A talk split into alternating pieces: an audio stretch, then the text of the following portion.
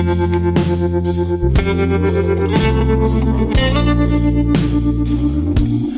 dia a gente aprende a confiar em um Deus que faz milagres, que ouve a nossa oração, que se faz presente. Ah, bom dia para você que está conectado à transmissão da segunda igreja. Eu quero desejar que você seja muito bem-vindo à primeira celebração do dia, celebração da manhã. E o meu assim encorajamento para você é que daí onde você está, você entregue verdadeira adoração ao Senhor. Deixe seu coração mesmo queimar por Jesus nessa manhã. Crie expectativas naquilo que Ele pode fazer na sua vida hoje. Em nome de Jesus. A celebração já vai começar, faltam três minutos. Eu espero que você permaneça online cultuando ao Senhor. Deus te abençoe.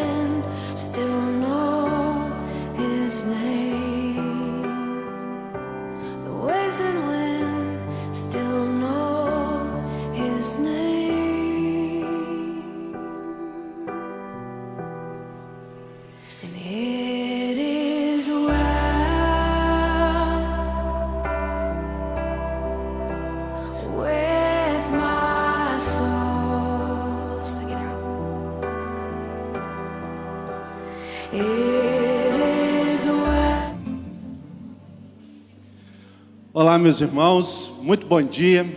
Quero convidar você que está aqui conosco no presencial a ficar de pé. Você também que está nos acompanhando aí através do online, não sei onde você está, mas gostaria que você se posicionasse. Nós estamos nessa manhã reunidos como família para cultuarmos o nosso Deus, um dia muito bonito lá fora, e eu não tenho dúvida alguma de que Ele já está aqui conosco. O maior interesse dele é estar conosco aqui enquanto nós vamos prestar a ele culto de adoração. Nós temos o privilégio de estarmos juntos dele, como família, como filho, como filha. E eu tenho certeza que enquanto você adora ele, ele vai fazer por você, porque é esse Deus perfeito, bom, agradável e maravilhoso que nós servimos. Queria solicitar você nesse momento a orar junto comigo. E ao término nós já vamos começar a louvar e nós teremos o privilégio nessa manhã de testemunhar a presença dele no nosso meio, em nós e através de nós. Vamos orar juntos?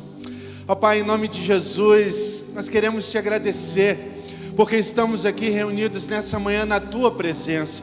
Espírito Santo, nós clamamos que o Senhor venha sobre nós, assuma o controle da nossa adoração, que nossa mente e nosso coração estejam totalmente liberados para irem ao centro da tua vontade e render ao Senhor toda a adoração que o Senhor merece vindo de nós, porque nós testemunhamos da tua fidelidade sobre as nossas vidas, testemunhamos do teu amor, do teu cuidado, do teu zelo, e mesmo quando nós não merecemos, o Senhor insiste em nos acolher, em nos fortalecer e nos ajudar na nossa caminhada. Por essas e outras coisas, nós agradecemos em nome de Jesus. Amém. Você pode aplaudir o Senhor?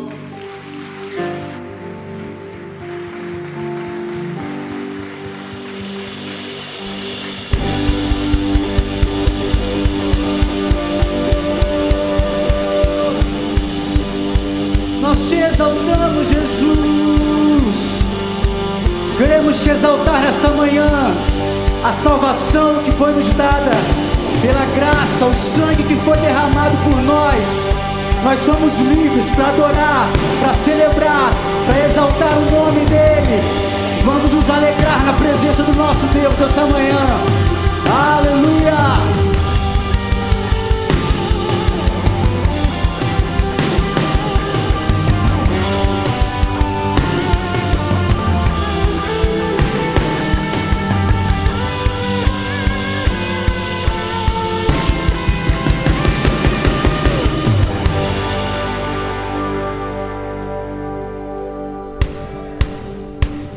Vamos nas palmas.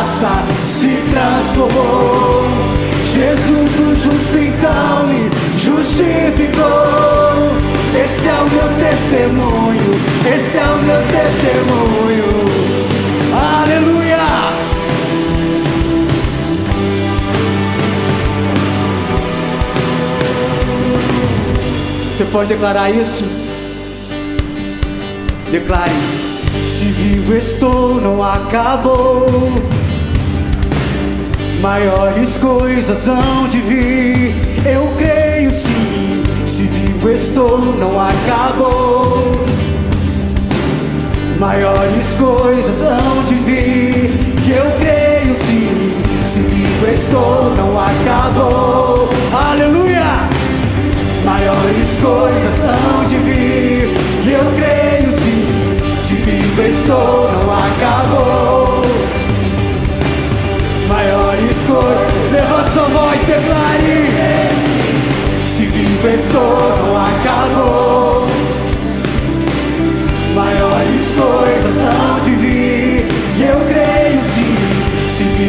Estou, não acabou. Maiores coisas hão de vir, eu creio sim. Da morte para a vida me transportou. Minha história pela graça se transformou. Jesus o justo então me justificou. Esse é o meu testemunho, esse é o meu testemunho. Da morte para a vida me transportou. Minha história pela graça se transformou. Jesus o justo então me justificou. Esse é o meu testemunho, esse é o meu testemunho. Aleluia! Aquele que começou a boa obra, ele é fiel para cumprir. Aleluia! Glória a Deus.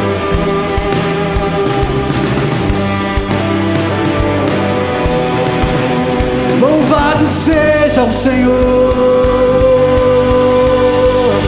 pela sua morte, pela cruz, pelo sangue de Jesus. Aleluia.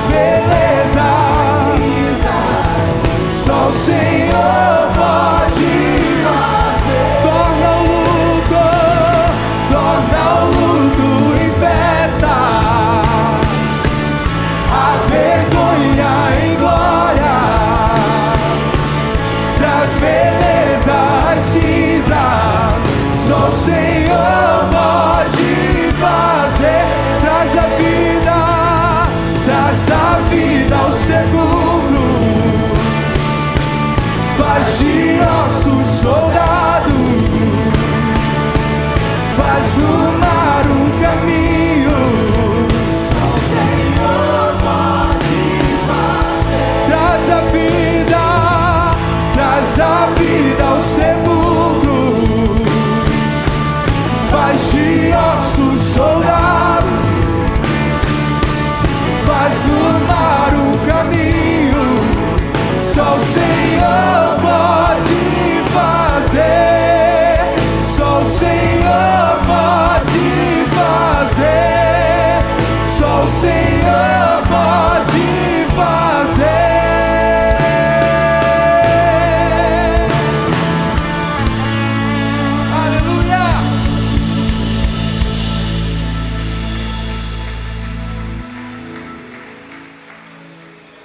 Você pode aplaudir mais uma vez, mas com vontade, sabe? Seja muito bem-vindo. Que privilégio para nós nesta manhã estarmos aqui. Antes de você se assentar, dá uma visão panorâmica aí, ó quanta gente bonita reunida com você nessa manhã. Olha quanta gente bonita dentro desse prédio. E você que está conosco por meio da conexão, seja bem-vindo também. Nós somos a segunda igreja, uma comunidade leve, profunda, funcional. Esta é a nossa visão. Sempre que você estiver envolvido conosco, você sempre será lembrado da visão que perseguimos e da visão que recebemos. Nós somos uma comunidade leve, você que está no prédio pode se assentar. Nós somos uma comunidade leve, porque para nós não necessitamos de mais dogma, não necessitamos de uma imposição mais intensa de lei, de postulados. Nós só precisamos de profundidade na obediência ao mandamento que Jesus deixou. Sabe, nós somos uma comunidade profunda, porque ao mesmo tempo que queremos conhecer cada uma das pessoas que congrega conosco na comunidade que fazemos parte, somos uma comunidade profunda porque o nosso conhecimento também precisa ser intenso a respeito do Deus que nós servimos. Nós não queremos ser uma comunidade que apenas saiba falar alguma coisa acerca dele. Nós não queremos ser uma comunidade que saiba ou tenha especialidade em produzir bons sermões sobre ele. Nós queremos ser uma comunidade composta de pessoas que trazem na vida experiências com ele. Não há nada, nada melhor do que Jesus. Nós somos uma comunidade funcional, porque apesar de Deus ter abençoado esta igreja, a partir da generosidade dos membros que aqui congregam, com uma estrutura magnífica. Nós entendemos que a estrutura não define a identidade que temos. Nós sabemos que o que Deus nos dá ultrapassa os limites da estrutura física que possuímos. Nós já aprendemos que a intensidade ou a beleza de uma igreja não tem a ver com questão estética, mas tem a ver com profundidade, como o Espírito Santo se sente feliz em se manifestar. Sabe? Não são pessoas sendo usadas para manter uma estrutura, mas é a estrutura sendo ah, abusada, gastada, completamente usada para abençoar pessoas. Nesse exato momento que estamos aqui nesse prédio, o outro prédio está tomado pelos nossos filhos, pelas nossas crianças. Um exército de voluntários também está lá, ah, servindo a Deus, cuidando dos nossos filhos. Nós não estamos realizando do outro lado da calçada um cultinho infantil.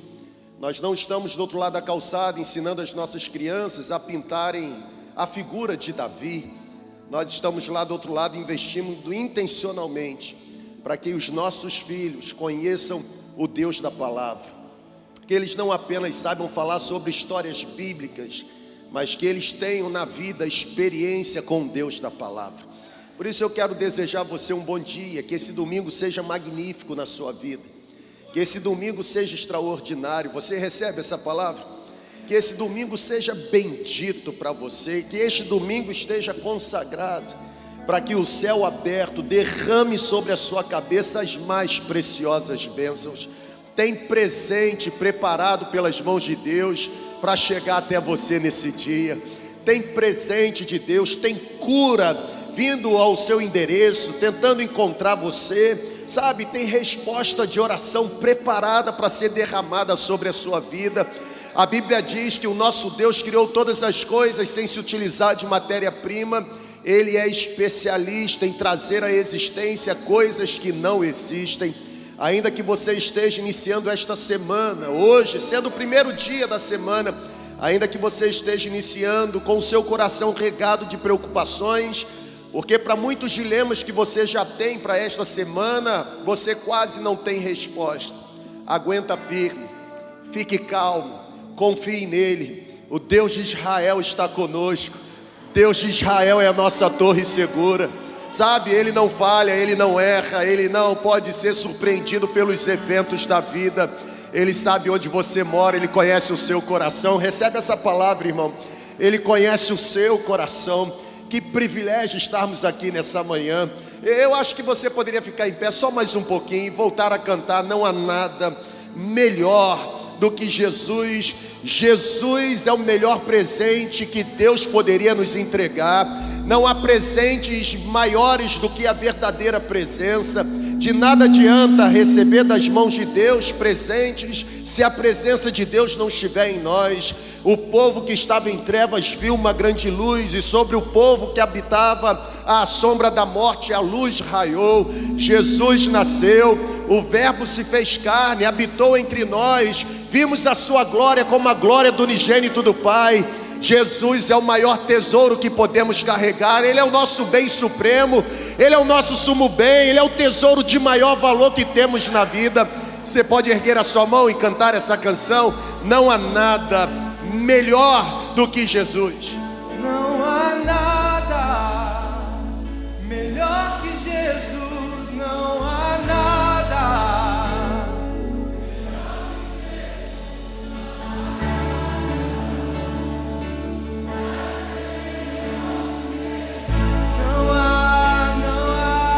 Há. Tá muito baixo. Vamos. Erga sua voz.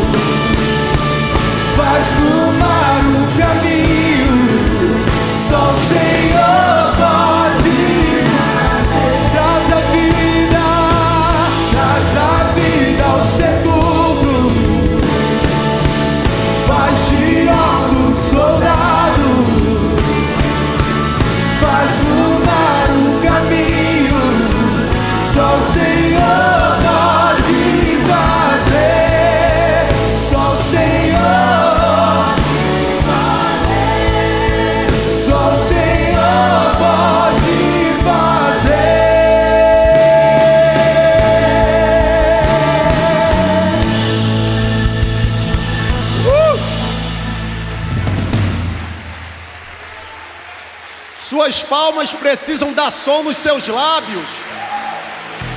Abra os seus lábios e glorifique. Ele está presente. Aleluia.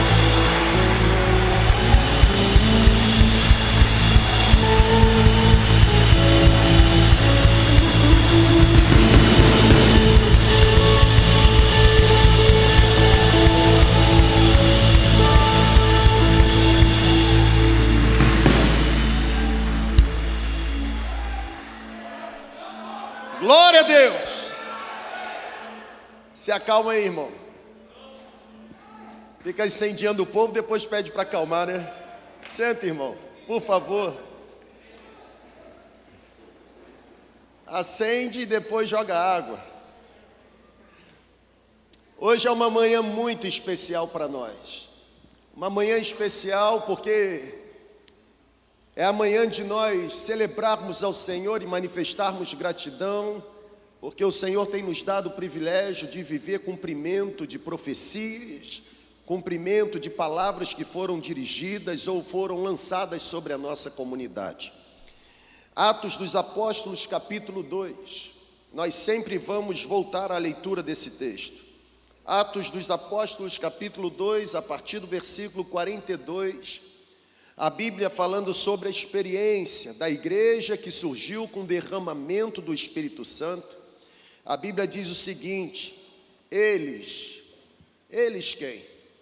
Aqueles que foram alcançados pelo derramamento do Espírito Santo enquanto estavam orando no andar superior de uma casa. Estima-se aproximadamente 120 testemunhas, pessoas que aguardavam o cumprimento da profecia de que nos últimos dias Deus derramaria do seu espírito sobre toda a carne. E agora a Bíblia diz que eles se dedicavam ao ensino dos apóstolos, também se dedicavam à comunhão, ao partir do pão e estavam juntos nas orações. Todos estavam cheios de temor e muitas maravilhas e sinais eram realizados pelos apóstolos. Os que criam mantinham-se unidos e tinham tudo em comum, vendendo suas propriedades e bens, distribuíam a cada um conforme a sua necessidade Todos os dias continuavam a reunir-se no pátio do templo, eles partiam o pão em casa e juntos participavam das refeições com alegria e pureza, sinceridade de coração. E aqui está a nossa senha, o louvor de gratidão que vamos manifestar agora ao Senhor. Eles louvavam a Deus, como nós fizemos, e louvando a Deus, eles caíam na simpatia de todo o povo, e por causa disso, o Senhor todos os dias acrescentava àquela comunidade os que iam sendo salvos. Nós, nós estamos muito felizes nessa manhã. Na última quinta-feira, nós realizamos os batismos, o que chamamos de festa das águas. E eu vou colocar um quadro comparativo aqui um quadro que vai dar a você uma, uma certeza do que Deus está fazendo no nosso meio. Por exemplo, nesse ano, coloca para mim, nesse ano, no mês de junho, nós batizamos, ou melhor dizendo, nós recebemos 232 pessoas como novos membros da nossa comunidade. Quando chegou no mês de outubro, mais 173 pessoas foram ah, adicionadas ou conectadas à nossa comunidade. E na última quinta-feira, nós também recebemos mais 104 nove pessoas. Estamos fechando o ano com 500 ou 509 pessoas novas conectadas à membresia da nossa comunidade. Será que eu posso ouvir um glória a Deus, irmão? Glória a Deus. O impressionante, o impressionante é que no ano passado, nós tivemos uma média aí de 300, 380 pessoas entrando para a nossa comunidade. Esse ano nós quase que dobramos. Chegamos a alcançar aproximadamente 50% a mais do número de pessoas que entraram ano passado. E se nós pegarmos esses dois anos que vão se completar no próximo dia 2 de janeiro, dois anos de caminhada juntos, nós precisamos render graças a Deus, porque já são 917 novas pessoas conectadas à segunda igreja batista em Campos. Você pode dizer glória a Deus por isso, irmão? Isso só pode ser a mão de Deus e só pode ser obra do Espírito Santo. Louvando a Deus e caindo na simpatia do povo, o Senhor vai acrescentando à igreja aqueles, aqueles que, que vão sendo salvos. Nós não vamos parar por aqui. Quanto mais a gente recebe, mais a gente se sente obrigado a produzir para Deus. E nós já temos a meta para o ano que vem, no que diz respeito às nossas células, às nossas multiplicações. Interessante que quando eu olhava para esse quadro comparativo, eu, eu, é óbvio que eu me lembrava de cada etapa. Por exemplo, a assembleia que foi realizada no dia 28 de julho de 2019, assembleia extraordinária, convocada para determinado fim, que me elegeu como pastor na segunda igreja, foi uma assembleia que teve 717 pessoas votando. E Deus, nesse pouco período, já acrescentou mais à nossa comunidade do que os membros que participaram votando sobre a chegada do novo pastor na segunda igreja. Isso não tem a ver com carisma de um homem, isso não tem a ver com poder de persuasão de um homem, isso não tem a ver com exposição do poder intelectivo de um homem, isso tem a ver com obra do Espírito Santo entre nós e sobre nós. É a mão dele que está produzindo. Por isso eu quero reconhecer, juntamente com vocês, quero reconhecer que Jesus Cristo merece mesmo receber toda a honra, toda a glória, toda a expressão de louvor, toda a expressão de gratidão, porque é Ele que está produzindo. Nós, nós temos orado, seja lá o que o Senhor decidir fazer, não nos deixe de fora do que a tua mão estiver produzindo. E sabe o mais bacana de tudo?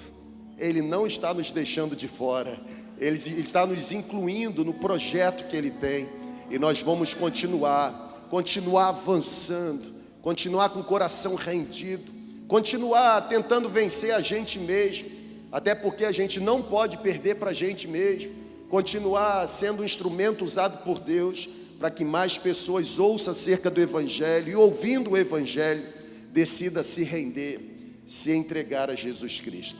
Eu quero nessa manhã oficialmente apresentar aqueles que na última quinta-feira foram recebidos através da Assembleia Especial como novos membros da nossa comunidade. E aqui o seu nome vai aparecer aqui agora, não é verdade? Eu sei que vai ficar fácil para você encontrar. Olha ali o seu nome. Está vendo ali o seu nome? É? Então você que na última quinta-feira foi recebido, você que foi batizado, você que veio de uma outra comunidade ou uma outra igreja batista, você que participou do último Café Conexão, preenchendo todos os pré-requisitos, se o seu nome está aqui, é óbvio que você já está enxergando o seu nome. Eu queria que você ficasse em pé onde você está agora aí no auditório. Fique em pé, por favor. Isso, vai ficando em pé. Vamos receber os nossos novos irmãos. Se você está perto de um aí, ó, cumprimente, não é verdade? Isso, é o momento mesmo. Seja bem-vindo, seja bem-vindo, seja bem-vindo. A nossa gratidão a Deus. Você que está conosco por meio da conexão, cujo nome também está aqui à frente, seja muito bem-vindo. A nossa gratidão a Deus por sua vida se você está aí, coloca aí no chat o seu nome, levante a sua mão, faz um sinal. Tem pastores nossos que são escalados para acompanhar a celebração online. A nossa equipe de comunicação também está atenta. Sabe, eu quero agradecer a Deus. A você que chega para a segunda igreja, lembre-se, a segunda igreja é uma igreja em célula. Nós não desejamos que você seja mais um no meio da multidão. Nós queremos destravar o seu potencial, o seu dom, o seu talento, o seu amor por Jesus, para que isso se transforme em matéria-prima, para que você possa testemunhar para outras pessoas acerca da transformação que você recebeu e que Deus lhe deu o privilégio de fazer com outros o que um dia alguém fez com você. Que você não chegue no céu sozinho, que você ganhe mais pessoas para o reino, que a sua família seja abençoada, que o seu trabalho seja abençoado, que a sua casa seja coberta e guardada, que Deus se torne mesmo a tua sombra, a sua direita e a sua esquerda, que o sol não te machuque, que a lua não possa te molestar, que o Senhor todos os dias da sua vida guarde a sua entrada e a sua saída, desde agora e para sempre. Podemos celebrar mais uma vez?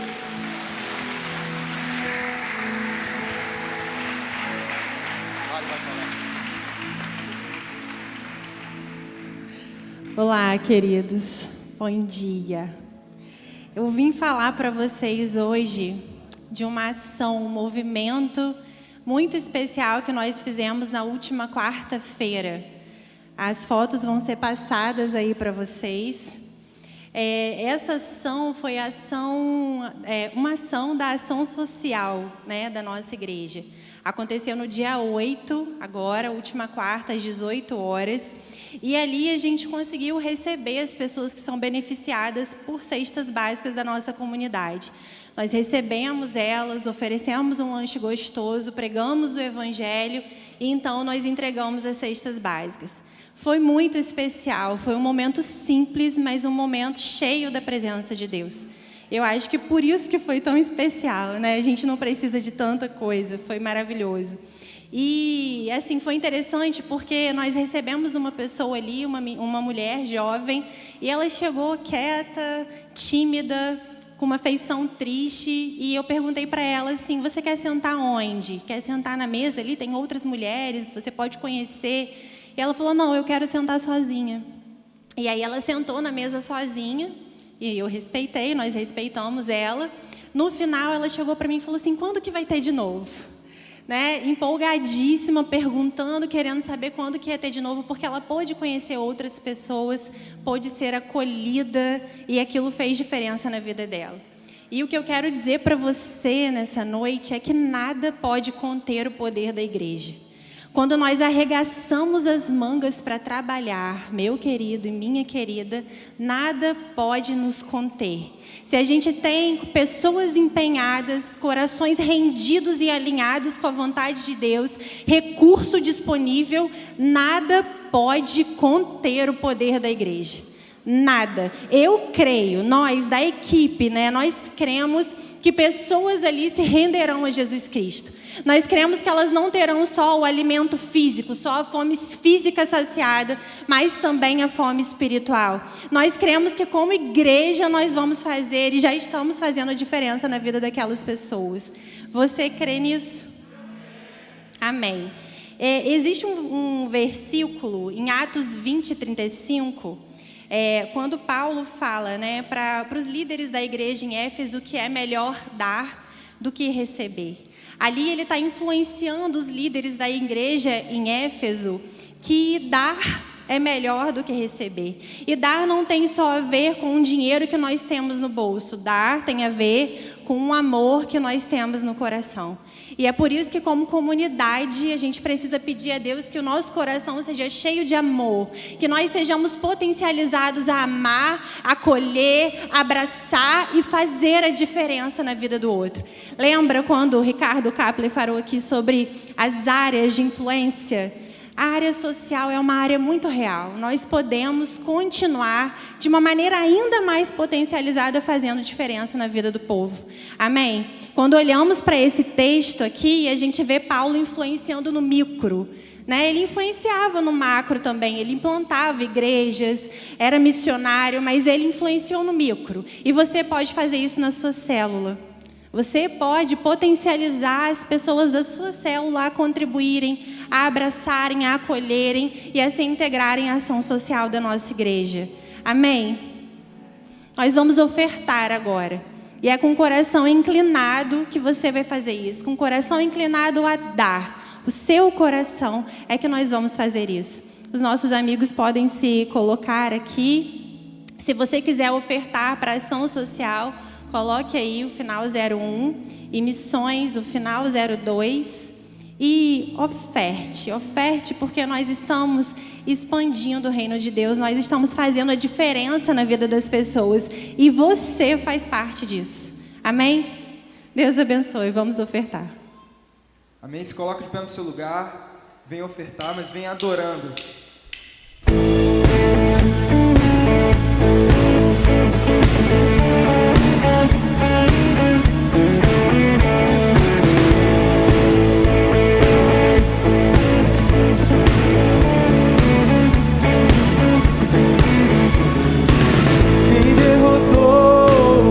escuridão.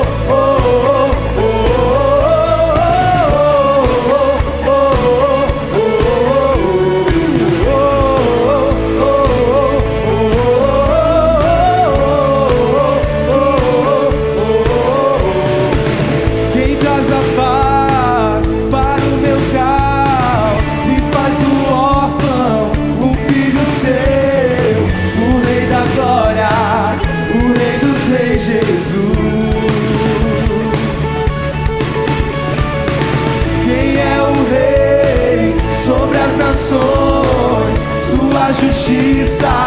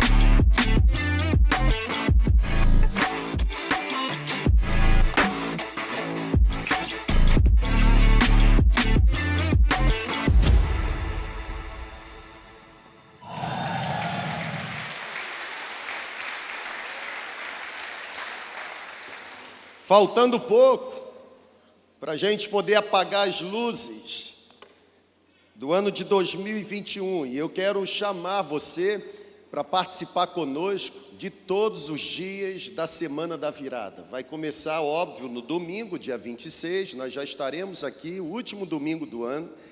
E na segunda-feira, segunda, terça, quarta, quinta, e vamos concluir no, na sexta-feira, dia 31, com a nossa celebração da virada. Estarão conosco pessoas especiais, pessoas benditas. Por exemplo, na segunda-feira estarão conosco o pastor ah, Flávio Valvassoura, da Nazareno Central de Campinas. É a Nazareno Central de Campinas, que é responsável por aquela canção que nós cantamos aqui, O Grande Eu Sou, muralhas vão cair, demônios fugirão, vai ser uma grande benção. Segunda, dia 27, vai estar ministrando nesse dia o Wesley Santos, já esteve conosco no alcance e volta. Na terça-feira, pastor Cezinha Cita, da comunidade cristã Zoe, uma igreja em célula operosa, bendita, em Laranjeiras do Sul e ele vai estar aqui e vai estar ministrando a Ariane. Também na quarta-feira, pastor Daniel Mazzoni, um dos pastores na Central de Belo Horizonte, e vai estar ministrando Bruno Teófilo. Na quarta-feira, pastor Walter Júnior, um amigo pessoal, pastor da Igreja Batista em Rio da Prata, Bangu, Rio de Janeiro, e vai estar ministrando o Shekinah. Shekinah. Shekinah, não é verdade? E na quinta-feira, às 10 horas da noite, 22 horas, vamos começar, contagem regressiva, não é verdade? Assim, um, um highlight ou, ou uma retrospectiva do que aconteceu e de como Deus nos conduziu durante o ano de 2021. Por isso eu quero, eu quero pedir a você, a sua comunidade está investindo não apenas no que diz respeito à oração, dedicação, preparação, mas inclusive investindo financeiramente para proporcionar a você, na última semana do ano, uma semana extraordinária. O importante não é como a gente começa. A Bíblia diz em Eclesiastes que o fim das coisas é melhor do que o princípio. Se não foi bom o seu ano 2021, ou se foi muito bom, ah, termine da melhor forma possível. Aqui, Tá? Então eu quero pedir a você, espalhe isso, nós vamos compartilhar nos grupos, vamos viralizar esse negócio nas redes sociais, para que as pessoas possam receber, pelo menos na última semana do ano, receber de forma tão intencional uma palavra direcionada para aquilo que Deus já preparou derramar sobre a nossa comunidade no ano de 2021 ok? Também quero informar que no dia 23, preste muita atenção, 23, véspera da véspera, não é verdade? Dia 23 de dezembro, nós vamos realizar a última celebração da ceia, será numa quinta-feira.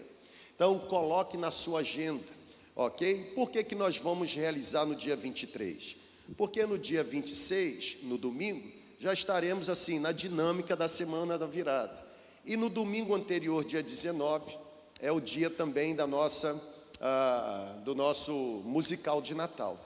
Então, no dia 23, na quinta-feira, nós vamos celebrar a ceia. Vamos terminar aqui no dia 23, à noite, celebramos a ceia, aquela alegria, auditório cheio.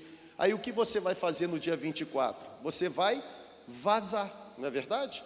Você vai vazar, você, você vai viajar para onde você quiser viajar, você vai estar com seus pais, amigos, sei lá para onde você vai, irmão. Sei que você vai comer rabanada em algum lugar, não é verdade? Então você vai procurar algum lugar para você encher a sua barriguinha, mas não se esqueça de evidenciar o verdadeiro motivo do Natal. Não tem a ver com coisas, tem a ver com uma pessoa.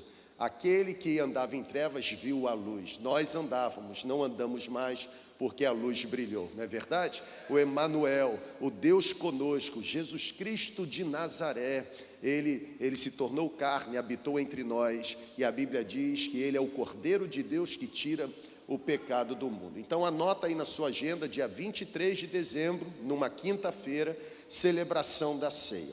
O musical será na semana que vem próximo final de semana, próximo final de semana, já é o nosso musical, sábado à noite e também no domingo. Então, ah, aproveite, algo assim espetacular, espetacular não é verdade? Nossos irmãos estão assim ah, bem envolvidos e será um musical extraordinário. Eu quero encorajar você. Não será sexta e sábado, será sábado e domingo. Sábado que vem você tem compromisso. Ah, mas eu já tinha marcado um churrasco. Vai depois, irmão. É, vai depois. Churrasco não acaba cedo, não. Pelo contrário, a churrasqueira lá é muito ruim. Até acender vai demorar. Vem para cá primeiro. Né? Vem para cá, vai ser uma grande bênção próximo sábado e também no domingo, a nosso, nosso uh, musical de Natal, A Jornada. E eu quero informar que na próxima quinta-feira, quem é membro da segunda igreja, levante a mão, por favor, você que é membro. Isso. Na próxima quinta-feira, nós realizaremos a última assembleia ah, do ano por conta da nossa prestação de contas. Então, você que é membro da segunda igreja, eu sugiro que você participe, porque é bom que você fique sabendo de tudo que está acontecendo. A nossa prestação de contas é, embora seja assim um ambiente bem, bem técnico, não deixa de ser expressão de gratidão a Deus. Cada pastor do nosso time ah, apresenta um breve relatório do que foi produzido, área social, área de missões. Nós apresentamos o orçamento para o próximo ano. Então eu sugiro que você participe. Nós conseguimos, por exemplo, dobrar o número de alunos matriculados nos cursos oferecidos pelo CCM. Olha que coisa bendita, gente. Né? Então eu, eu quero encorajar você. Na próxima quinta-feira, ok? Às 20 horas, a nossa prestação de conta. Não será aqui nesse auditório, por conta de todo o preparativo, a preparação de cenário para o musical que vai acontecer no final de semana nós vamos nos reunir no outro prédio, ok? Para essa prestação, prestação de contas. Acredito que seja isso, ou que sejam estas as informações. Abre aí a sua Bíblia, por favor. Mateus capítulo 6. Antes de entrar no texto propriamente dito, a pastora Mariana falou para a gente aqui sobre o que aconteceu na última semana no que diz respeito à distribuição das cestas, o número de pessoas que têm sido abençoadas e, e pessoas que têm sido assistidas pela nossa comunidade. Mas eu quero, eu quero pedir que você preste muita atenção. Isso é possível por causa da contribuição, mas isso também se torna muito possível por causa de corações generosos.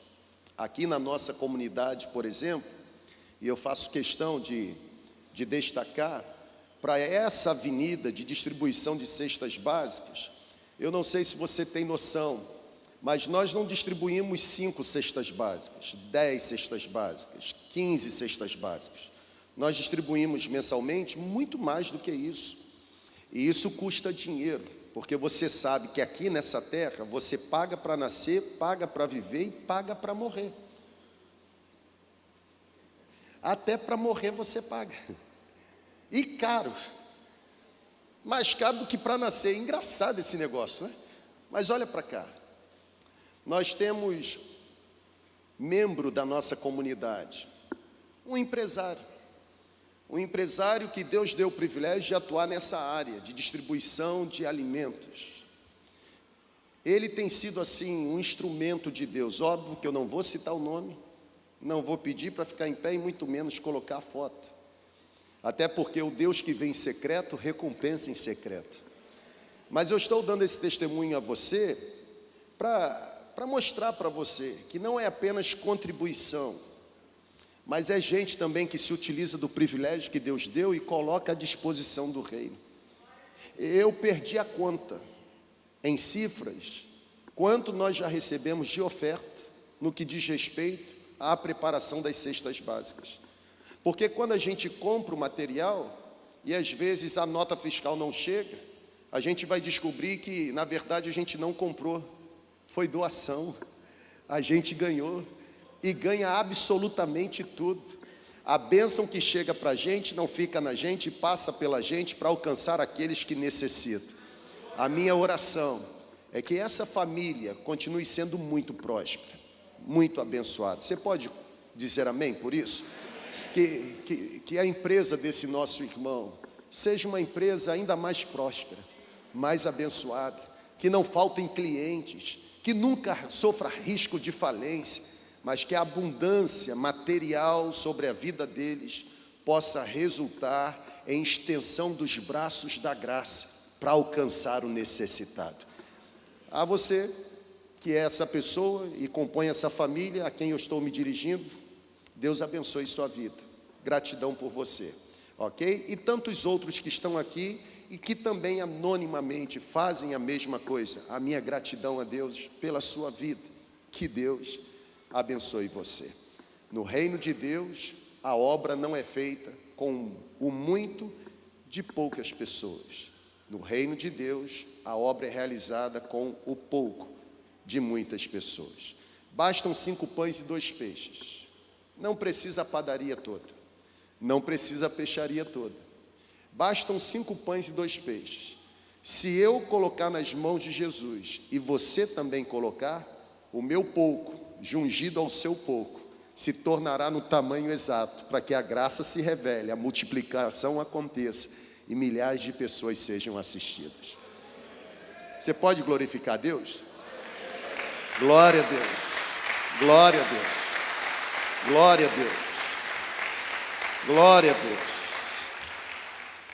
Eu quero caminhar com você para a nossa quinta ministração desta série, ou sexta, sexta ministração da série sobre o mistério do contentamento cristão. É a quarta que eu compartilho, uma foi compartilhada pela pastora Mariana e a outra também pelo pastor Elísio. Todas estão disponíveis no nosso, na nossa plataforma, você pode voltar lá, ok? E, e ser abençoado. Quando a gente fala sobre o mistério do contentamento, porque de fato ser contente na perspectiva bíblica é um verdadeiro mistério, e a gente falou isso na primeira ministração, quando Paulo disse: Eu descobri o segredo de viver contente. Não é o segredo no sentido de estar numa sala de aula e aprender alguma coisa, mas é o segredo no sentido de ser mergulhado em um mistério, em algo não revelado. E, e, e, Deus nos abençoou muito. Hoje eu quero caminhar com você nessa série, já chegando quase no final da série, e eu vou pensar agora pela manhã sobre contentamento, uma vida que glorifica a Deus. Contentamento, uma vida que glorifica a Deus. E logo mais, se assim Deus permitir, eu vou compartilhar com você contentamento, um anseio pelo, pelo céu. Sabe, se existe algo que o meu coração anseia e o seu também precisa de alguma forma a se alegrar e, e desejar, é, é, a certeza de que você vai viver eternamente com o seu Criador. Aleluia. Por isso eu quero ler alguns textos, não vou ler um texto corrido ou seguido, vou ler alguns versículos do capítulo 6 do Evangelho de Mateus, versículo 1, 2, 5, 16, 19 e 21. E aí, para facilitar a nossa dinâmica, eu coloquei aqui, ou a nossa equipe da comunicação, se prontificou a colocar aqui os versículos para que você acompanhe de forma mais exata a leitura. A Bíblia diz assim: Jesus, ah, ensinando aos discípulos, disse o seguinte: tenham o cuidado de não praticar suas obras. Tá tudo bem, irmão? Preparados? Levanta as duas mãos assim, diz assim: Estou preparado Manda ver. Vem em mim. Estou facinho.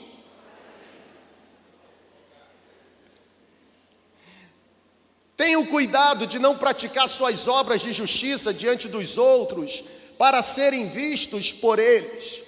Se vocês fizerem isso, vocês não terão nenhuma recompensa do Pai Celestial.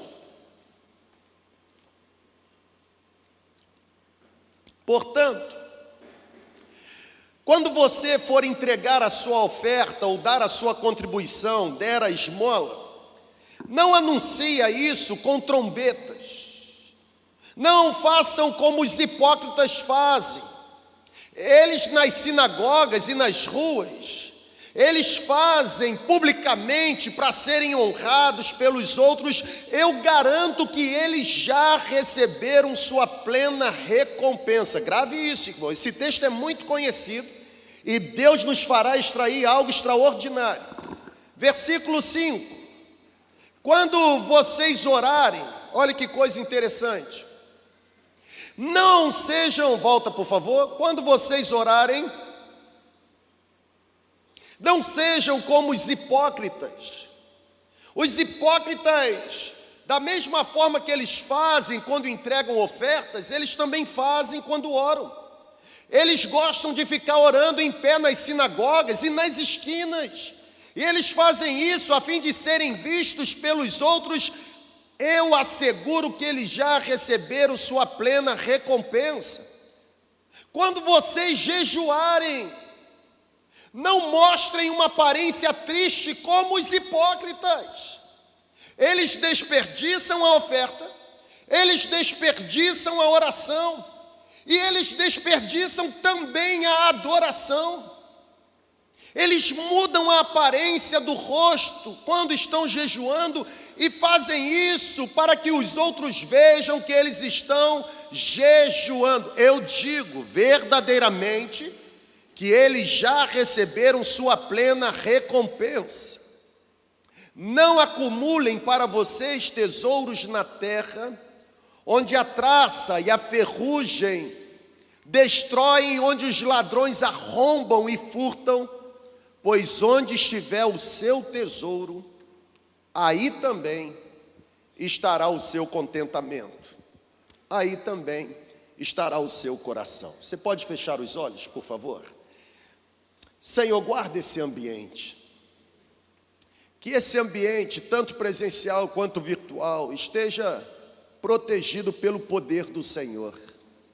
Tantas pessoas conosco aqui no prédio e também através da plataforma, eu imploro que haja haja mesmo esse dom do contentamento jorrando em nossos corações. Por favor, receba a nossa gratidão nessa manhã. Oramos em nome de Jesus. Amém.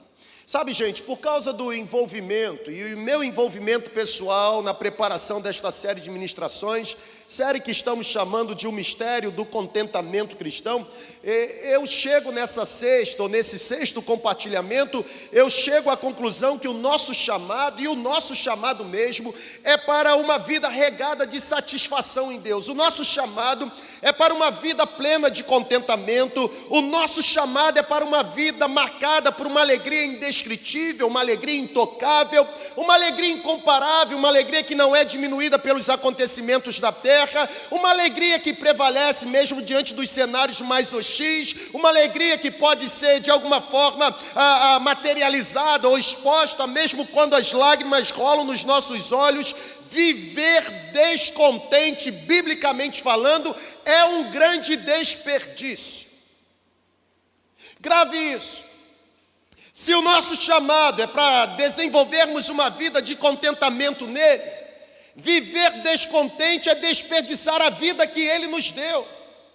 Jesus, mestre por excelência em comunicação, Jesus sempre se utilizou de comparações, Jesus se expressou por meio de parábolas, discursos breves, Jesus se utilizou de metáforas, Jesus se utilizou de várias outras figuras de linguagem tudo para ensinar lições profundas sobre os benefícios de uma vida que glorifica a Deus, como também Jesus deixou evidente os prejuízos, os desperdícios de uma vida que desonra a Deus. Aqui nesse texto específico, Jesus está falando sobre o desperdício para os discípulos. Ele diz assim: quando vocês forem ofertar, não façam como os hipócritas, porque o que eles fazem é um verdadeiro desperdício.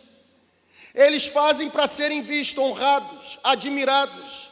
Quando vocês jejuarem, não façam como os hipócritas, porque o que eles fazem é um verdadeiro desperdício. Eles não jejuam no objetivo de adoração, mas para receberem autopromoção. Quando vocês forem orar, não orem como os hipócritas, a oração deles é um verdadeiro desperdício. Eles não oram no sentido de se renderem, de se quebrantarem, eles oram no sentido de serem admirados. O desperdício faz parte do dia a dia de todo mundo. Então, aqui, amém ou não amém? Olhe para você mesmo agora, faça um exercício breve. Na sua caminhada, quantas vezes você desperdiçou oportunidades? Na verdade, quantas vezes você desperdiçou o privilégio de ficar calado? E quantas vezes você desperdiçou o privilégio de falar corretamente, firmemente, para trazer o errado para o plumo? Quantas vezes você desperdiçou a oportunidade de testemunhar o desperdício? Pessoal, estou preocupado com vocês, vocês estão sonolentos, vamos reagir. O desperdício faz parte de, da vida de todo mundo, concordam sim ou não? Viver desperdiçando é o nosso lema. Hoje, por exemplo, centenas de pessoas desperdiçaram o privilégio de estar nessa celebração. Aí eles dizem assim: não, mas eu vou na celebração da noite. Você pode vir em várias outras, mas nesta nunca mais, porque ela é única.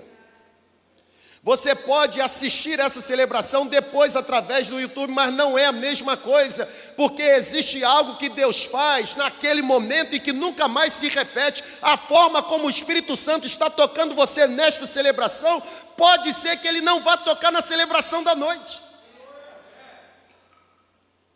Desperdiçar oportunidades é o nosso lema. É impossível fugir desta triste realidade. Viver uma vida que não glorifica a Deus é um verdadeiro desperdício. Desperdício, por definição, e é óbvio que eu peguei isso não no Aurélio e nem no Google, mas recorri a um livrinho que eu tenho na minha biblioteca, Teologia do Desperdício um livro escrito pelo saudoso pastor Russell Shedd. E o Shedd diz que desperdício, por definição, é uma perda desnecessária. Desperdício é um investimento sem retorno. O desperdício ele gera culpa por você ter fracassado naquilo que você almejou. Sabe, gente, habitando nessa série, se você deseja desenvolver uma vida que glorifica a Deus, logo você precisará ter uma definição clara, uma definição objetiva sobre o que Deus valoriza e o que Deus considera um verdadeiro desperdício. Minhas orações, e vários pastores nossos já ouviram isso, e alguns irmãos também, eu sempre digo nas minhas orações: Senhor, não me deixe perder tempo naquilo que o Senhor não tem o menor interesse. Porque oportunidades aparecem, infrações segundo desaparecem, e pode ser que elas nunca mais se repitam. Porque quando a gente está em meio a um velório, a gente olha para o corpo, a gente olha para o defunto e começa a se lamentar por coisas que a gente poderia fazer e não fez, porque a gente desperdiçou. Sabe, se você deseja desfrutar de contentamento, e é um mistério, você precisará ter um insight, um discernimento, para descobrir o que Deus valoriza e o que Deus considera um lixo espiritual. Sabe, pessoal, se existe uma sentença que precisa ficar gravada na nossa mente, no nosso coração, nesta manhã, por ocasião desta ministração, é esta sentença. Grave isso: tudo que não glorifica a Deus é um desperdício. Várias conversas que você tem é um desperdício, ou são desperdícios. Vários ambientes que os seus pés pisam são desperdícios. Tudo que não glorifica a Deus é um verdadeiro desperdício. Isaías capítulo 43, versículo 7, o profeta ele afirmou o seguinte: Tragam todos os que me reconhecem como seu Deus, pois eu os criei para minha glória. Fui eu quem os formou, ou seja, Isaías está dizendo a finalidade para a qual Deus nos criou, a finalidade do homem é glorificar a Deus e regozijar-se no Senhor. Eu fui criado para a glória de Deus. Todos que me reconhecem como Deus, eu os criei para a minha glória, diz o Senhor. Se eu não vivo para produzir glória para Deus, na verdade eu não vivo, eu desperdiço. E se e se tem um tempo em que a gente está desperdiçando oportunidades, é neste tempo.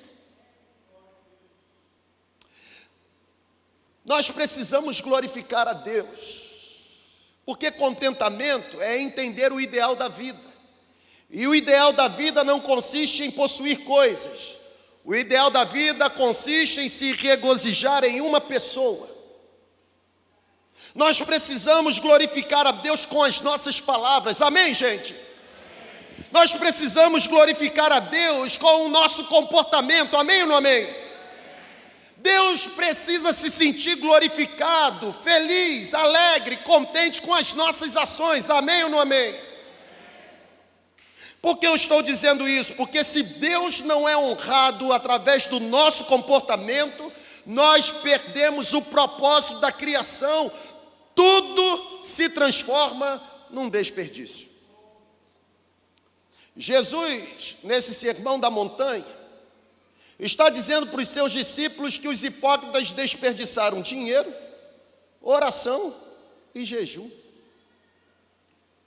Será que nós não estamos desperdiçando dinheiro, oração e jejum?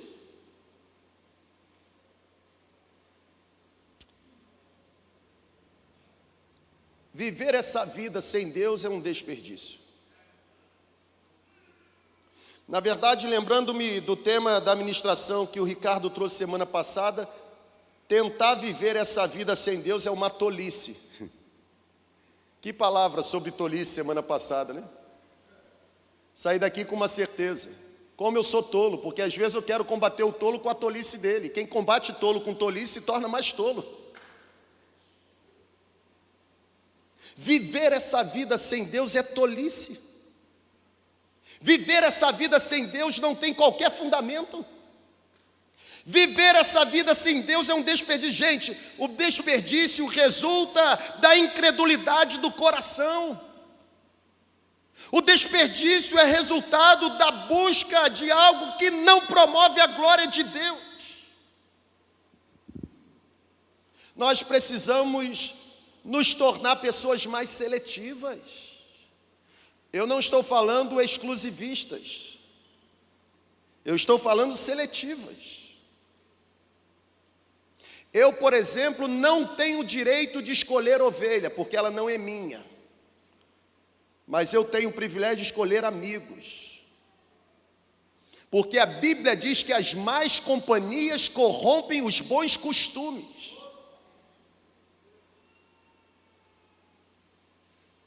Nós precisamos olhar para a vida e entender que o propósito da vida é promover a glória de Deus, e a glória que vem de Deus é uma glória permanente, gente. É uma glória duradoura, a motivação que levou Deus a investir um preço alto para nos salvar, sabe qual foi? Foi de tornar a graça de Deus mais gloriosa. Eu, por exemplo, voltei lá no livro do William Barclay, e eu encontrei esse texto, o texto de Malcolm, um palestrante do plenário de Lausanne, Suíça, 1974, Pacto de Lausanne. O Malcolm é um apresentador, ou foi um apresentador renomado da TV britânica, chanceler da Universidade de Edimburgo, na Escócia. E ele lá no plenário da Lausanne, em 1974, ele disse o seguinte, vou voltar aqui. Ele disse: "Eu creio eu creio que eu posso considerar-me um homem relativamente bem-sucedido. Sabe qual é o nome disso? Fama. Preste muita atenção, hein? Volte seus olhos para cá. Eu creio que eu posso me considerar um homem extremamente bem-sucedido ou relativamente bem-sucedido. O nome disso é fama. Eu creio que eu posso ganhar o suficiente para ser incluído no topo da lista da Receita Federal. O nome disso é sucesso. Eu creio que eu posso ter o dinheiro necessário para desfrutar das diversões e dos prazeres mais desejados do mundo. O nome disso é riqueza. Agora preste atenção no que ele diz. Porém, esses pequeninos triunfos, fama, riqueza, sucesso, esses pequeninos triunfos, ainda que multiplicados por um milhão e somados todos juntos, nada seriam se comparados com o gole da água viva que Cristo oferece aos espiritualmente sedentos. Independente de quem ou que sejam, sabe qual é o nome disso? contentamento. Aleluia. Uh! Os hipócritas de Mateus 6 estavam atrás de fama, sucesso e riqueza. E Jesus está olhando para os discípulos assim: vocês precisam de contentamento. Porque fama se perde, sucesso se perde, riqueza se perde. Agora, contentamento, cujo fundamento é a pessoa de Jesus, nem morte, nem vida, nem coisas do presente, nem coisas do porvir, nem altura, nem profundidade, nada poderá nos separar do amor de Deus que está em Cristo Jesus, o nosso Senhor.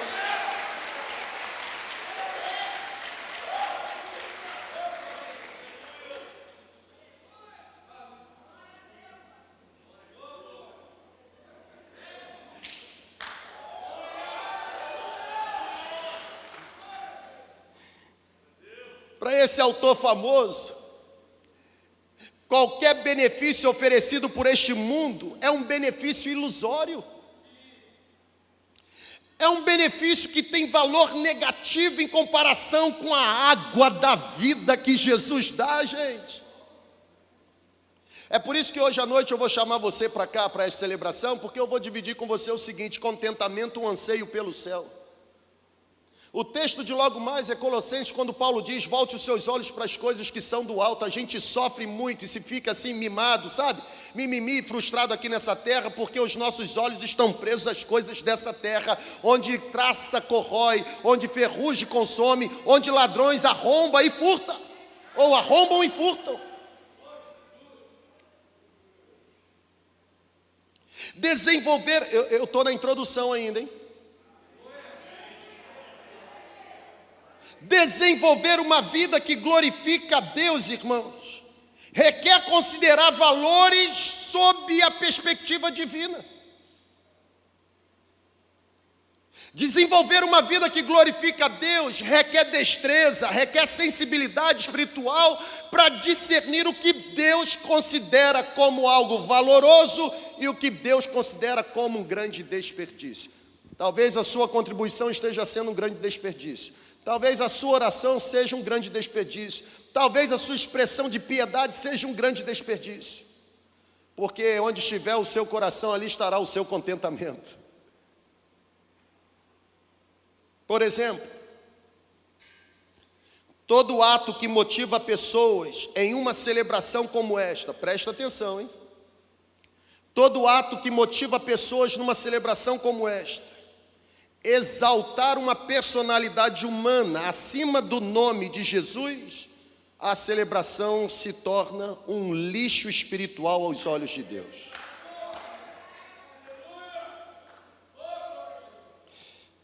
Celebração onde o foco não é a presença de Jesus é considerado um lixo religioso, gente.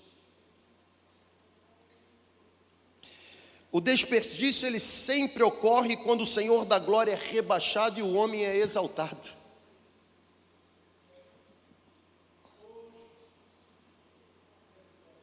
Não almeje que o seu nome apareça em qualquer outro lugar que não seja na galeria dos heróis da fé.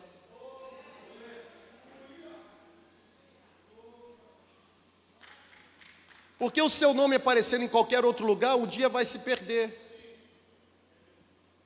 Mas se o seu nome aparecer na galeria dos heróis da fé, ou, melhor dizendo, no livro da vida, a Bíblia diz que nome que está escrito de maneira nenhuma pode ser apagado.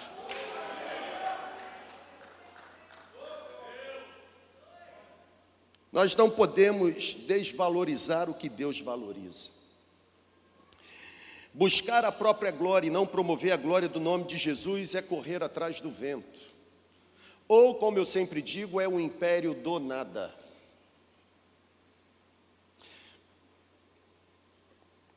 A Bíblia ela, ela deixa claro que a glória de Deus não se revela no ambiente onde existe uma busca pela autopromoção humana. Preste atenção aqui, hein? A Bíblia deixa claro que a glória de Deus não se revela num ambiente onde existe uma busca desenfreada pelos elogios. A Bíblia, hum, ela deixa claro que a glória de Deus não se manifesta num ambiente onde existe uma busca desenfreada por honrarias, por exaltações.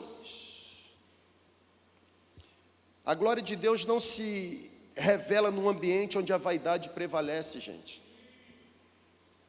A Bíblia diz que Deus abate os orgulhosos de coração. Sabe o que é abate? Já foi no abatedouro? Deus não suporta a vaidade.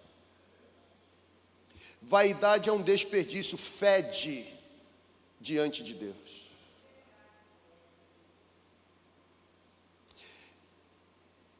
E a maioria das brigas que temos entre nós mesmos é por conta da vaidade que abrigamos.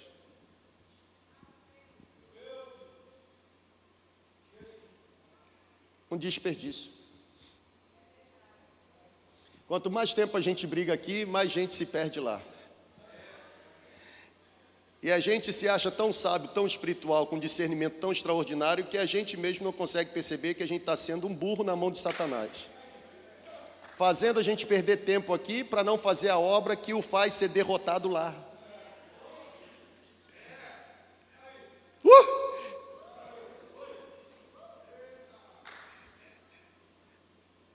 Desperdício. Eu não sei para você, mas essa série está mexendo comigo, gente.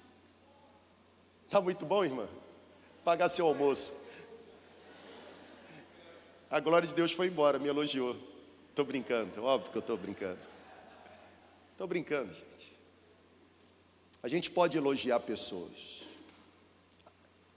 A gente pode ser sincero e manifestar o que está no coração para as pessoas. O problema não é quem elogia, o problema é quem recebe o elogio. Elogiar não é pecado, agora o que você fará do elogio que recebe pode glorificar a Deus ou pode ser um desperdício. Cuidado também, porque a sua falsa humildade pode revelar sua profunda vaidade. Já viu aquilo? Seu cabelo tá bonito, irmão. Aí diz assim: não, isso é para a glória de Deus. Não, irmão, eu sei, mas eu estou falando que está bonito. Pelo menos agradeça, seu mal educado. Tem gente que não é verdade? Modéstia à parte, pronto, vaidade. Você prega demais, Érica. Prega ou não prega, gente? Demais. Me sinto humilhado aqui.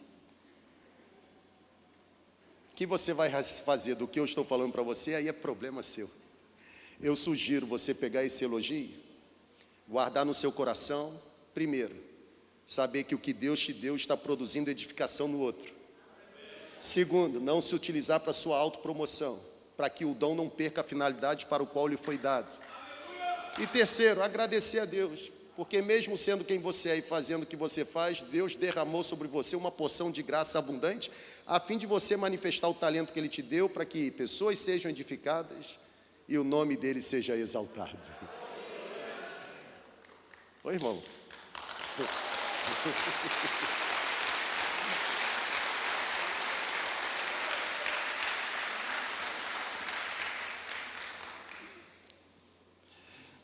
O Mark Powell, um piedoso escritor,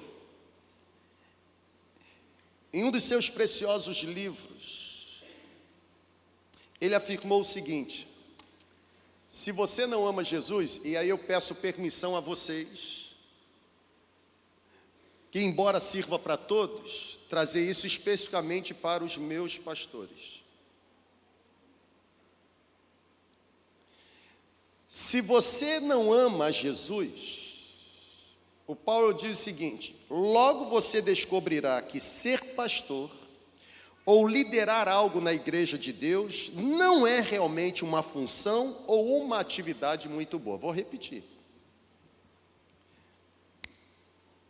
Abra um parêntese. Interessante como a gente se multiplica mesmo, né?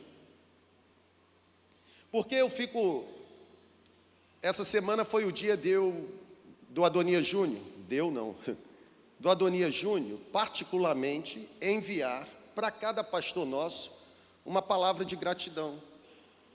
porque aqui nós nos autoavaliamos. Nós damos feedback daquilo que fazemos e como nos comportamos. Porque o nosso maior medo é provocar tragédia ou escândalo para desviar sua fé e desonrar o nome de Jesus. Então, quanto mais nos vigiamos, mais blindados estamos.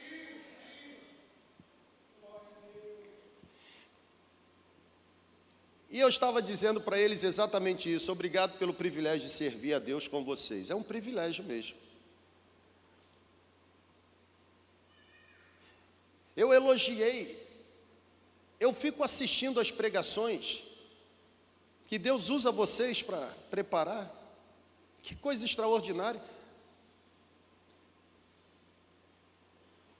Eu procurei assistir algumas. Vocês melhoraram. Ou não, gente? Estão colocando um monte de citação no quadro. Mirinha botou quase o livro todo, disciplinas espirituais. É isso mesmo. O DNA vai sendo transmitido. Se você ama Jesus, ou se você não ama Jesus, logo você vai descobrir que ser pastor ou liderar algo no reino de Deus não é realmente uma função, uma atividade muito boa. Se você não ama Jesus, logo você se sentirá desgastado com o estressante trabalho. Se você não ama Jesus, logo você se sentirá desmotivado por causa de um baixo sustento e frustrado pela pouca apreciação ou falta de educação daqueles que você tem a responsabilidade de cuidar. Agora tem o seguinte: se você ama Jesus,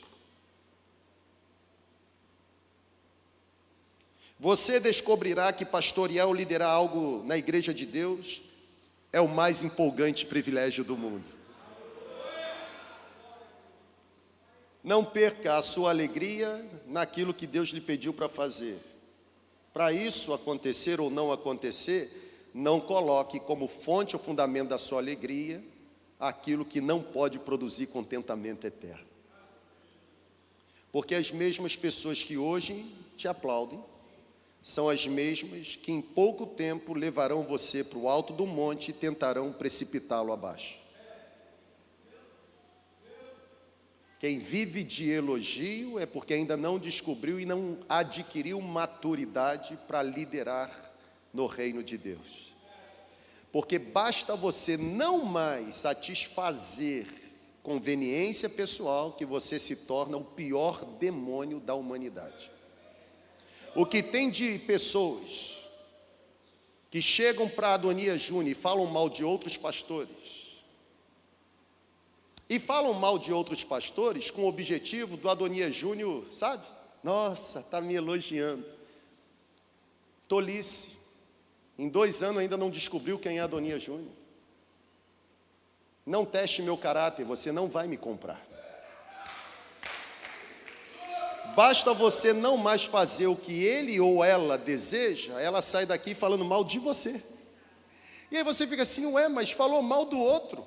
E pior do que falar mal dos outros é que quando você não cumpre o que ela queria que você cumprisse, ela fala mal de você para o outro de quem ela falou para você. Coisa do diabo. E vocês ficam envolvidos nisso, vocês estão desperdiçando tempo, gente. Não sejam tolos.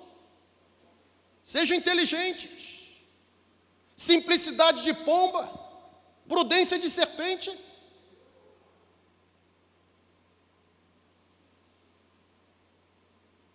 Ninguém usado por Deus vai falar mal da igreja de Deus, gente. Só quem fala mal da igreja de Deus é diabo e demônio. Porque o objetivo de Satanás é se opor à vontade de Deus, e ele odeia tudo e todos que fazem a vontade de Deus prevalecer.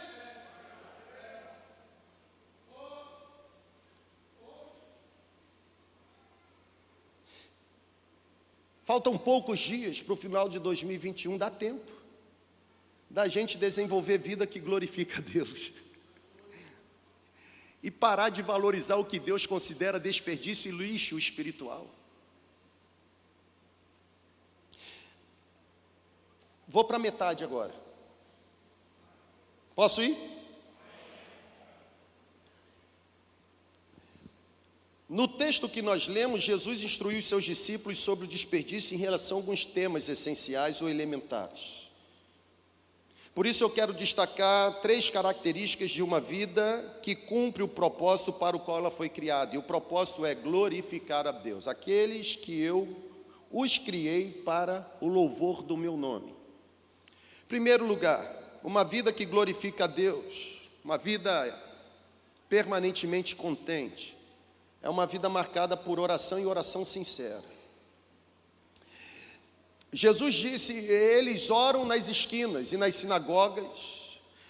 Eu não li o texto todo, ou a parte toda do texto, mas Jesus chega a dizer para os seus discípulos o seguinte: eles acham que pelo muito falar serão ouvidos. A oração, ela pode, presta atenção aqui, gente. A oração ela pode facilmente se transformar numa prática religiosa sem qualquer valor para Deus. Por que você ora? E por que você ora no momento que você ora? Se você não tem resposta para isso, pode ser que você esteja apenas desenvolvendo um farisaísmo, uma disciplina legalista, um ritual. Jesus está advertindo no texto contra a hipocrisia, a hipocrisia de expressar com os lábios o que não é verdadeiro na mente e no coração. Jesus está condenando as orações não sinceras para Jesus. Quem faz da oração um show, desperdiça a oportunidade de aprofundar o seu relacionamento com o Pai. Oração não é disciplina, oração é relacionamento.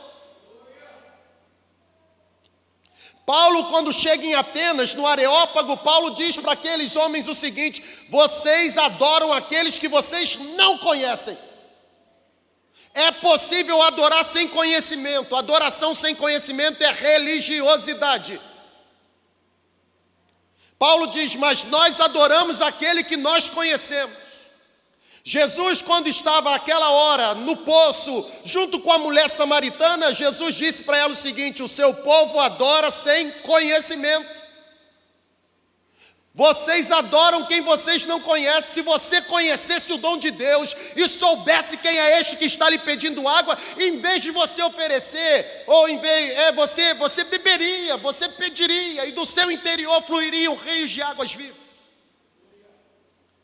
Porque é chegada a hora, a hora já chegou em que Deus está procurando, talvez o único momento na Bíblia, o único versículo que diz que Deus está procurando alguma coisa. Deus está procurando adoradores que o adorem em espírito e em verdade. Não desperdice.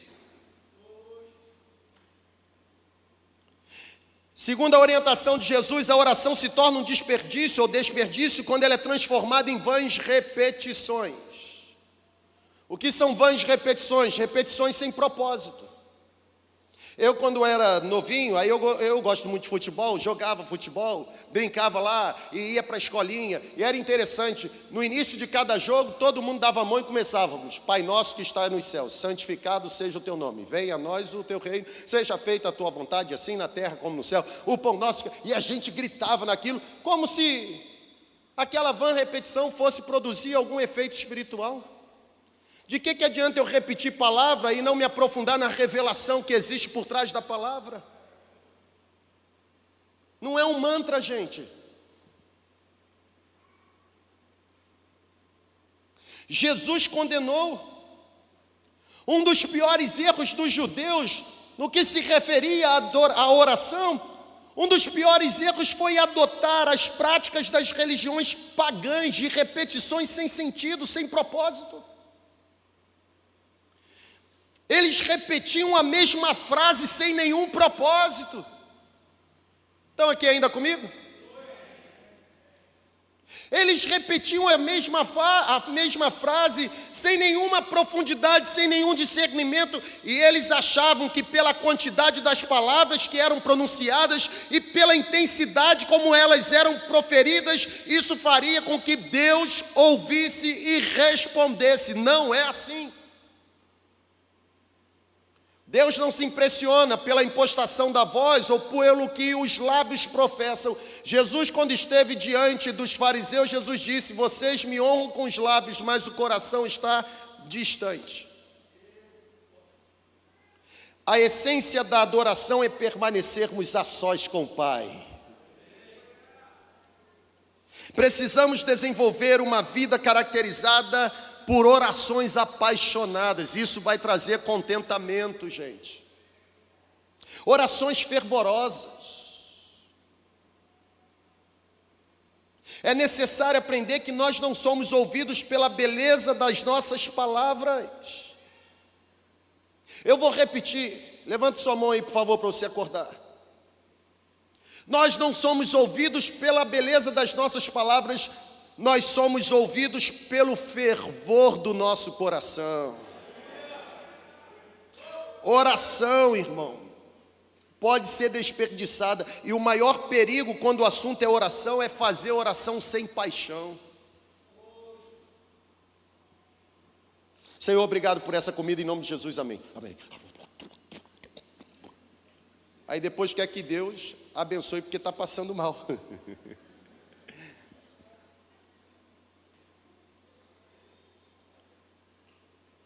Oração não tem a ver com palavra. Oração tem a ver com fervor. Oração tem a ver com paixão. Oração não é boca. Oração é coração. Segunda característica de uma vida contente que glorifica a Deus.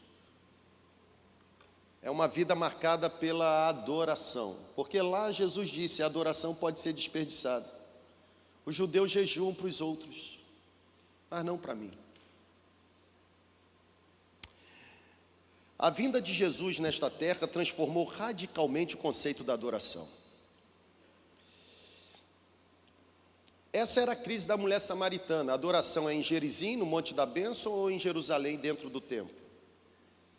E Jesus chega para transformar radicalmente o conceito. Está aqui comigo ainda, amém ou não amém? Preste atenção aqui. Jesus sempre foi taxativo ao condenar a adoração que dava mais valor ao exterior do que ao estado do coração. Os fariseus, eles questionaram Jesus do porquê os discípulos de Jesus não lavavam as mãos antes das refeições. Purificação na cultura judaica era um negócio inegociável.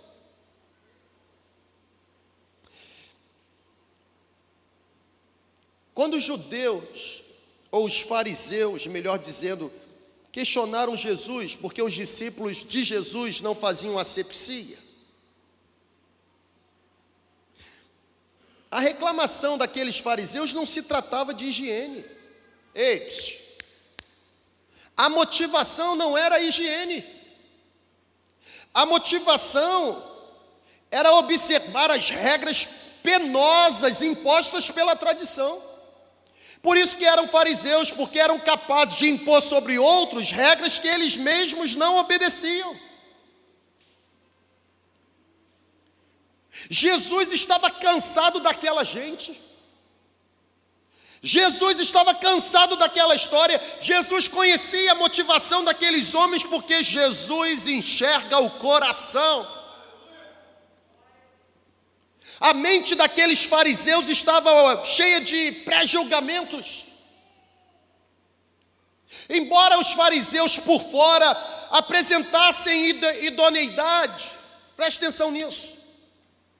Embora aqueles fariseus por fora apresentassem uma pseudo-humildade, as suas ações revelavam hipocrisia no coração. Foi para eles que Jesus disse: vocês me honram com os lábios, mas estão distante em vão me adoram. O que contamina o homem não é o que entra, mas é o que sai, porque a boca fala do que está cheio o coração. Foi por isso que Salomão disse em Provérbio: guarde o seu coração, porque dele depende as saídas da sua vida. Deus não quer que os nossos lábios apenas formulem palavras. Deus não quer que os nossos lábios apenas entoem canções, isso não é adoração verdadeira, isso é um desperdício. harmonia musical, habilidade de músico, diversidade de instrumento não garante unção. Unção tem a ver com rendição, quebrantamento e consagração. Se fosse assim, todos esses profissionais da música gospel seriam profissionais ungidos. E o que tem de mercenário no meio não está no gibi. Você pode ter certeza absoluta que estes que vêm aqui cantar, primeiro, porque eu conheço. Pessoas próximas. E segundo, porque vem independente do que vai receber mesmo. Tivemos uma experiência ruim que nunca mais vai se repetir. Porque é possível as pessoas demonstrarem ser quem elas nunca foram. Só que aqui com a gente consegue enganar uma vez só. Picareta aqui tem prazo de validade. Tem ou não tem?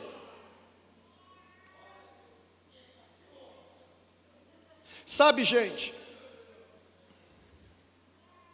o Pai está procurando aqueles que o adoram em espírito e em verdade. A mente daqueles fariseus estava cheia de pré-julgamentos. Os fariseus se ofenderam com a resposta que Jesus deu. A propósito, olha para cá, aprenda: fariseus sempre se ofendem quando a verdade é transmitida. Fariseus não suportam ouvir a verdade choca. Obrigado, irmão, pelo texto apócrifo.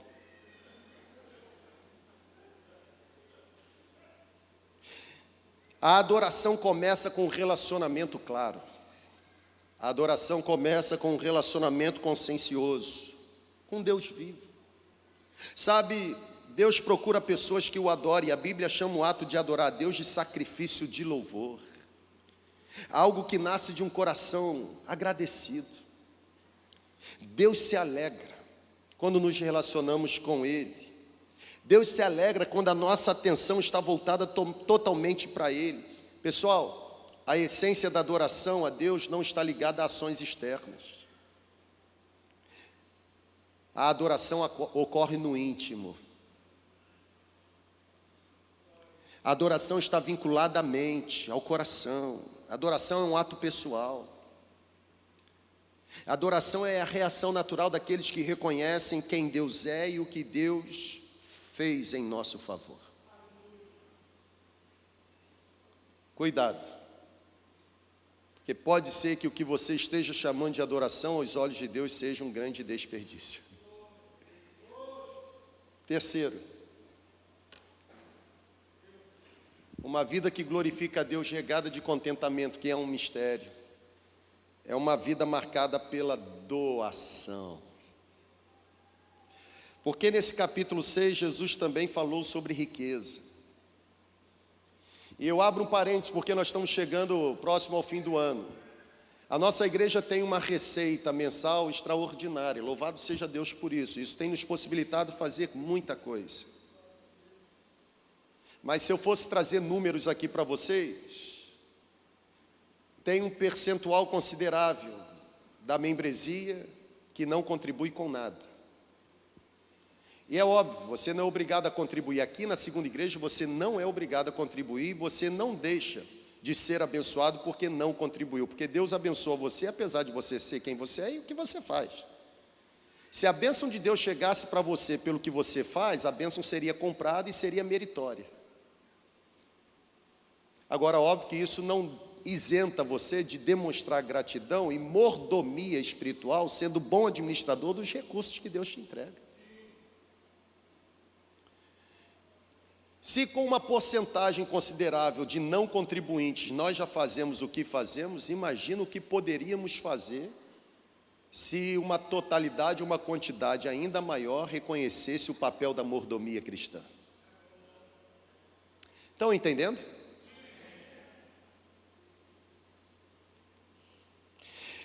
É nesse capítulo que Jesus orientou da seguinte forma: Não ajuntem para vocês tesouros na terra, onde a traça e a ferrugem destrói e onde os ladrões arrombam e furtam. Ou seja, preste atenção que eu estou terminando. Segundo Jesus, os tesouros empilhados na terra sofrem desgastes. Podem ver. Galera, ó, vamos.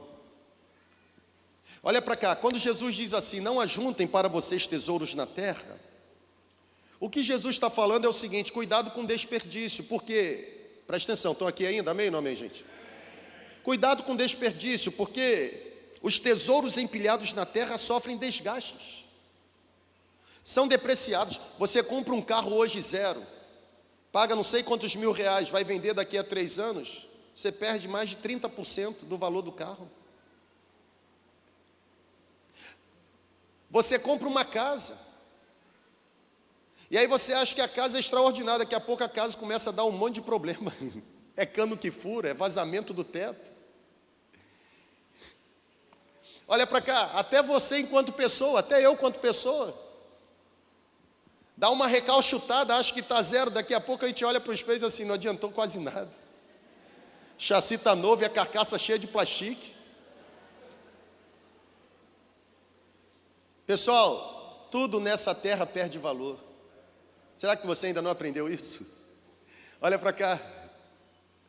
Até o dinheiro que a gente tem perde valor, porque eu me lembro quando eu abasteci o carro e enchi o tanque com tantos reais. Hoje, chegar lá e dizer assim, enche com 20 reais é luxo.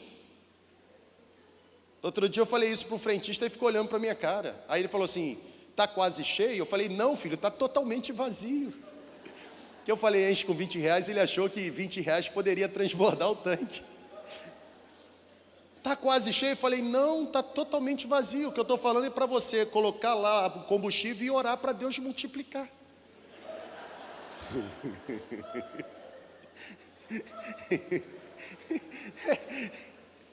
Está caro o negócio, irmão. Irmão, está caro, até comer ovo hoje. Eu lembro daquelas Kombi que passava, dúzia de ovos, um real, lembra disso? Você trocava dúzias de ovo por latinha de não sei o quê, casco de não sei o quê, agora ninguém troca nada.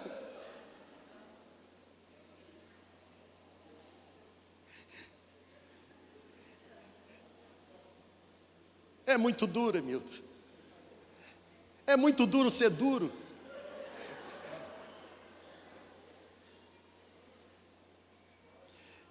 Pior do que a dureza de ser duro na terra é perder a perspectiva da riqueza celestial.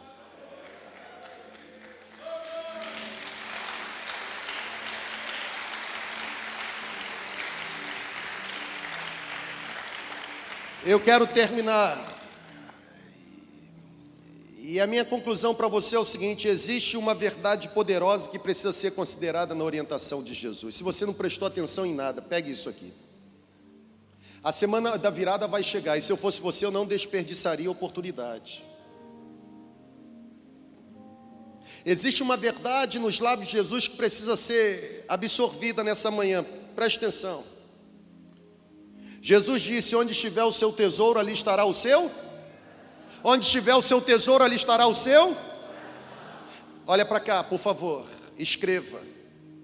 A localização do, teu, do seu tesouro a localização do seu tesouro vai revelar o esconderijo do seu coração.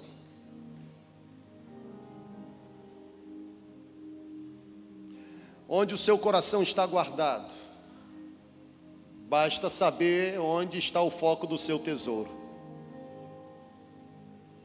É exatamente a direção, a inclinação do nosso coração que vai revelar se glorificamos a Deus por meio de doação por meio de uma entrega deliberada ou se desperdiçamos a oportunidade por meio de avareza e má administração. Os avarentos não herdarão a terra.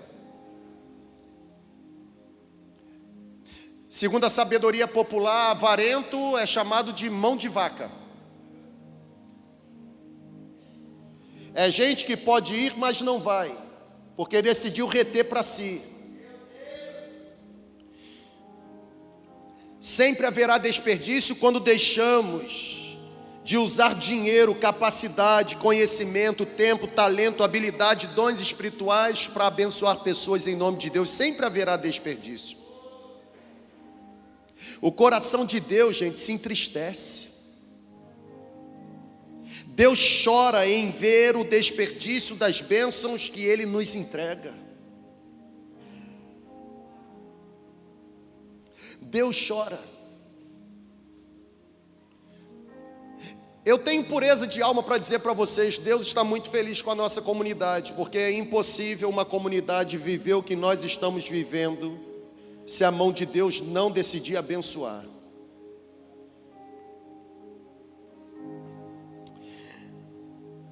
Nunca a riqueza na terra será melhor e nunca a riqueza na terra será mais segura do que a riqueza do céu. Por isso eu, eu concluo com a frase do Michael. O Michael diz o seguinte: os recursos que Deus, por meio dos seus, presta atenção, os recursos que Deus, por meio dos seus filhos, entrega à igreja. Presta atenção. Os recursos que Deus, por meio dos seus filhos, entrega à igreja, devem ser usados para estender o amor e a graça ao mundo que ele veio salvar. É obrigação da gestão usar o dinheiro a fim de que promova a glória do nome de Deus é obrigação. É por isso que aqui não adianta você me pressionar. O seu projeto não vai levar dinheiro se não for projeto que vá glorificar o nome de Deus. Nós não colocamos dinheiro em projetos pessoais.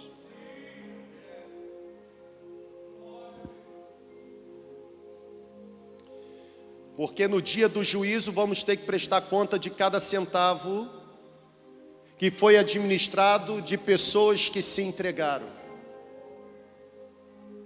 O Saida, ele diz o seguinte: Todas as coisas nos são dadas por Deus para que, para que as desfrutemos, mas não podemos desfrutar tanto que o nosso próximo tenha falta.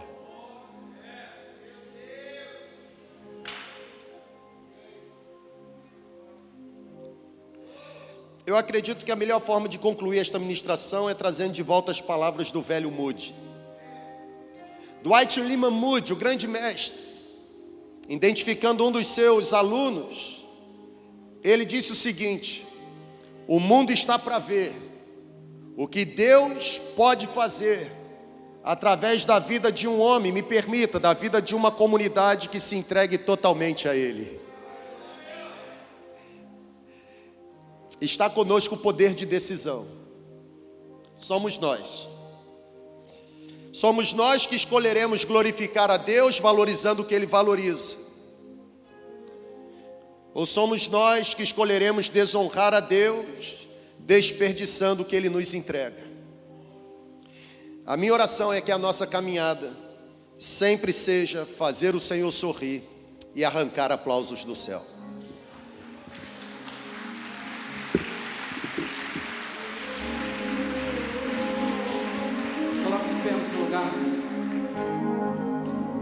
Só um nome há, um nome de Jesus, nome que traz cura, salvação. Só um nome há, um nome de Jesus, todas as nações vão O Pai o exaltou, seu nome colocou acima de todo poder. Cante isso, igreja. No nome, cadeias, aleluia, pois toda autoridade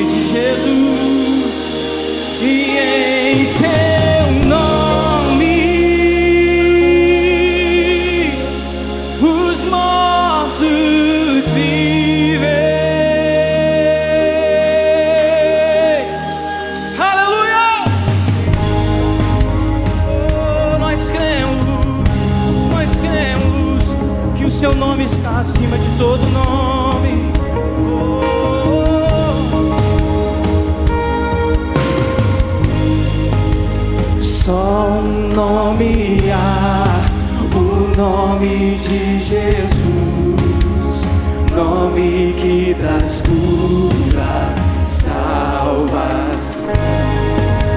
Só um nome há, o nome de Jesus, todas as nações vão pecar. O Pai o exaltou, seu nome Seja exaltado, Senhor. Seja exaltado nessa manhã, Espírito Santo. Oh, no nome de Jesus.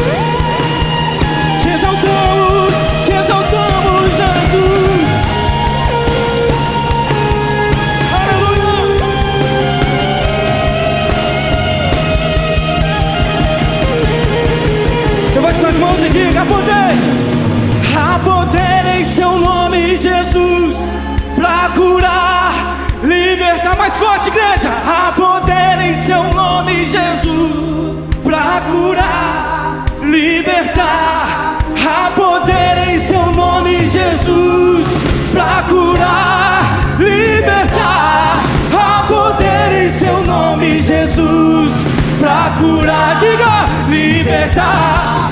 Há poder em seu nome, Jesus, pra curar, libertar. Há poder em seu nome, Jesus, pra curar, libertar.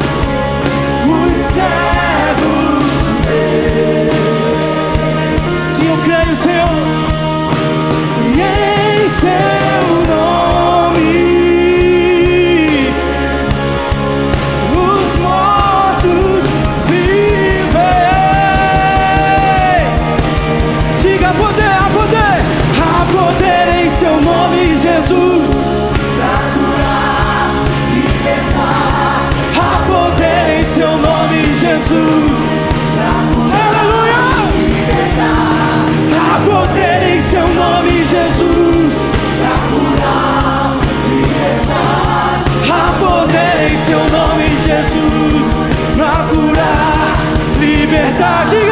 Há poder em seu nome, Jesus, a curar. Seja curado nessa manhã. Seja liberto nessa manhã. Há poder. Cura, Senhor. Há poder em seu nome, Jesus. Continue declarando isso, igreja. Há poder em seu nome. Jesus pra curar. Diga, há poder em seu nome, Jesus pra curar, libertar. Há poder em seu nome, Jesus pra curar, libertar.